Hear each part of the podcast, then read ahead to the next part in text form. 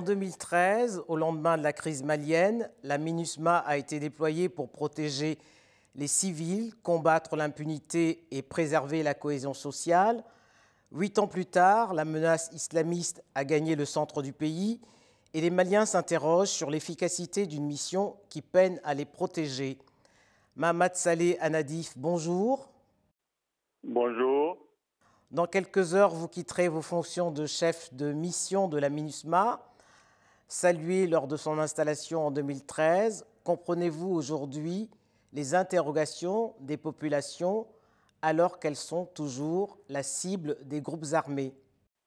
Merci d'abord à vous. Je voudrais juste rappeler qu'au moment du déploiement de la en 2013 au Mali, le nord pour lequel elle était d'abord euh, déployée venait à peine de sortir de l'occupation terroriste. Il était question pour la MINUSMA de stabiliser cette euh, vaste euh, région. C'est ainsi qu'il y a eu, si vous vous rappelez, les accords de Ouagadougou qui ont conduit à des élections présidentielles et législatives et qui ont commencé à donner le processus qui a conduit aux accords euh, issus du processus d'Alger dont on parle. Et aujourd'hui, il faut reconnaître, euh, sans modestie, que le Nord aujourd'hui se trouve dans une situation apaisée. Et de ce point de vue, on peut dire aujourd'hui que la zone où l'aménagement est déployé, indépendamment du centre du Mali, vit une situation où les populations plutôt crient et souhaitent toujours plus de MINUSMA. Malgré tout, elles espèrent que la MINUSMA ait un mandat beaucoup plus robuste, comme c'est le cas désormais en RDC, et puis qu'elle s'attaque au développement de cette économie criminelle, ce qui n'est pas le cas. C'est vrai que les Nations Unies, dans leur euh, mandat, n'incluent pas la lutte contre le terrorisme. Mais la présence de la est une présence euh, dissuasive et depuis un certain temps, nous avons développé ce que nous appelons le plan d'adaptation, où nous sommes désormais plus mobiles, plus présents auprès de populations et nous essayons autant que possible de leur fournir les services sociaux de base tout en encourageant l'État pour venir se déployer. Et il n'y a que les forces de défense et sécurité maliennes qui feront le travail de lutte antiterroriste dont vous parlez.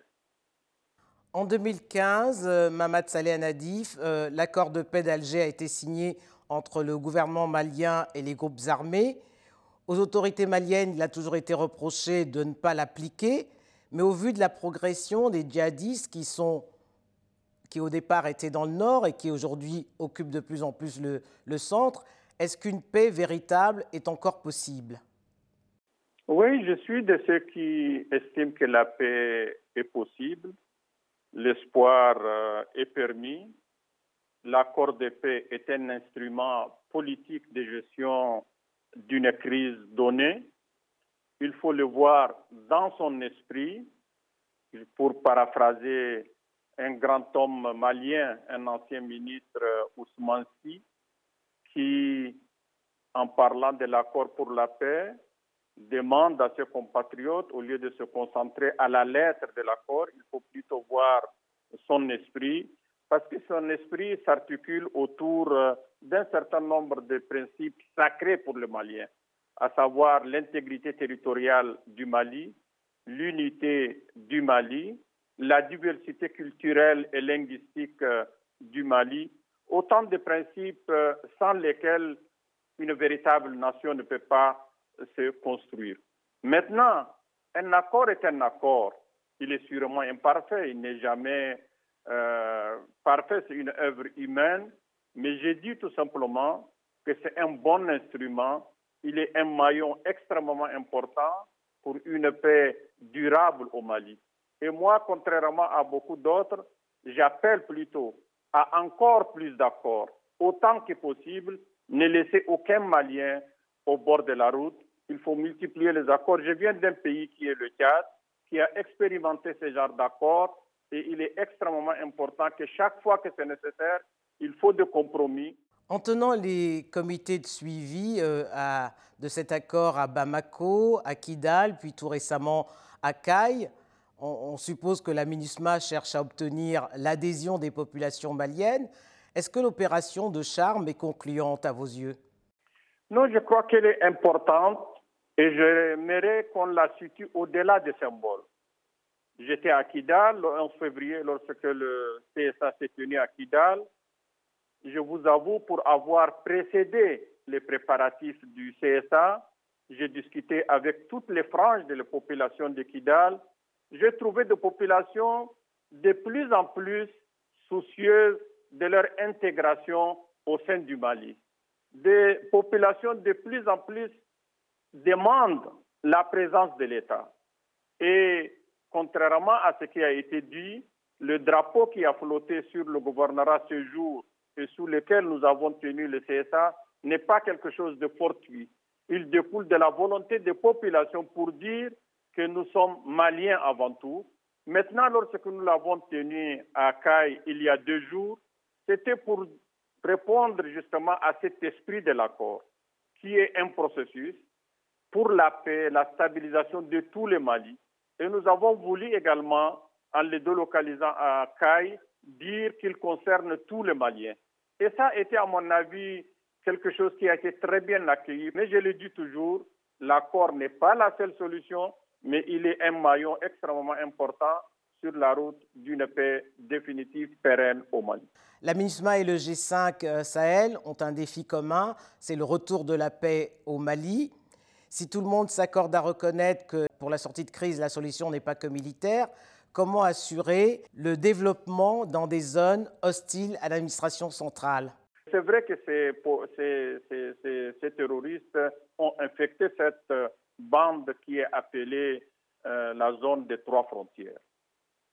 S'agissant du G5 Sahel, moi je crois que la création du G5 Sahel est un engagement fort de la part des cinq pays de cet espace sahélo-saharien, notamment par la mise en place d'une force conjointe G5 Sahel qui aujourd'hui commence à monter en puissance l'avenir de cette sous-région, que ce soit la lutte antiterroriste, que ce soit la lutte pour le retour de l'administration dans ces zones, dépend d'abord des forces de défense et sécurité de ces régions bien entraînées, bien acceptées par les populations, des forces de défense et sécurité réellement euh, républicaines et qui soient le symbole d'un État unifié.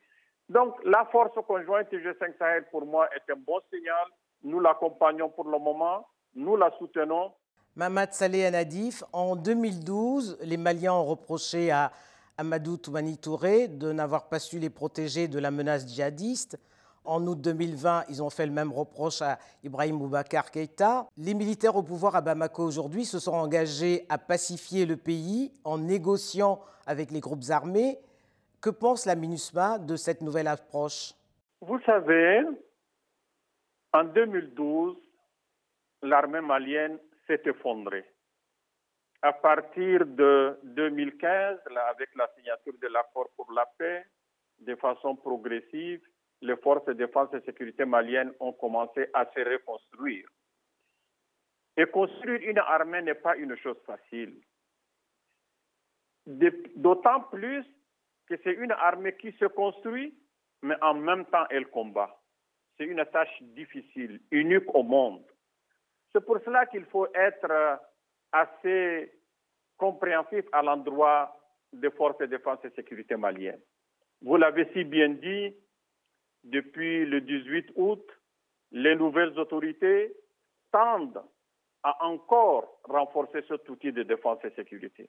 Mais de l'autre côté, ils ont tendu la perche à ce qu'ils appellent un certain nombre de Maliens égarés, endoctrinés. Maintenant, il y a effectivement euh, une unanimité au niveau des acteurs maliens, au niveau des populations maliennes, pour dire que ces frères égarés, mais qui sont maliens, essayons autant que possible de leur ouvrir les portes, de les intégrer dans notre processus de réconciliation nationale.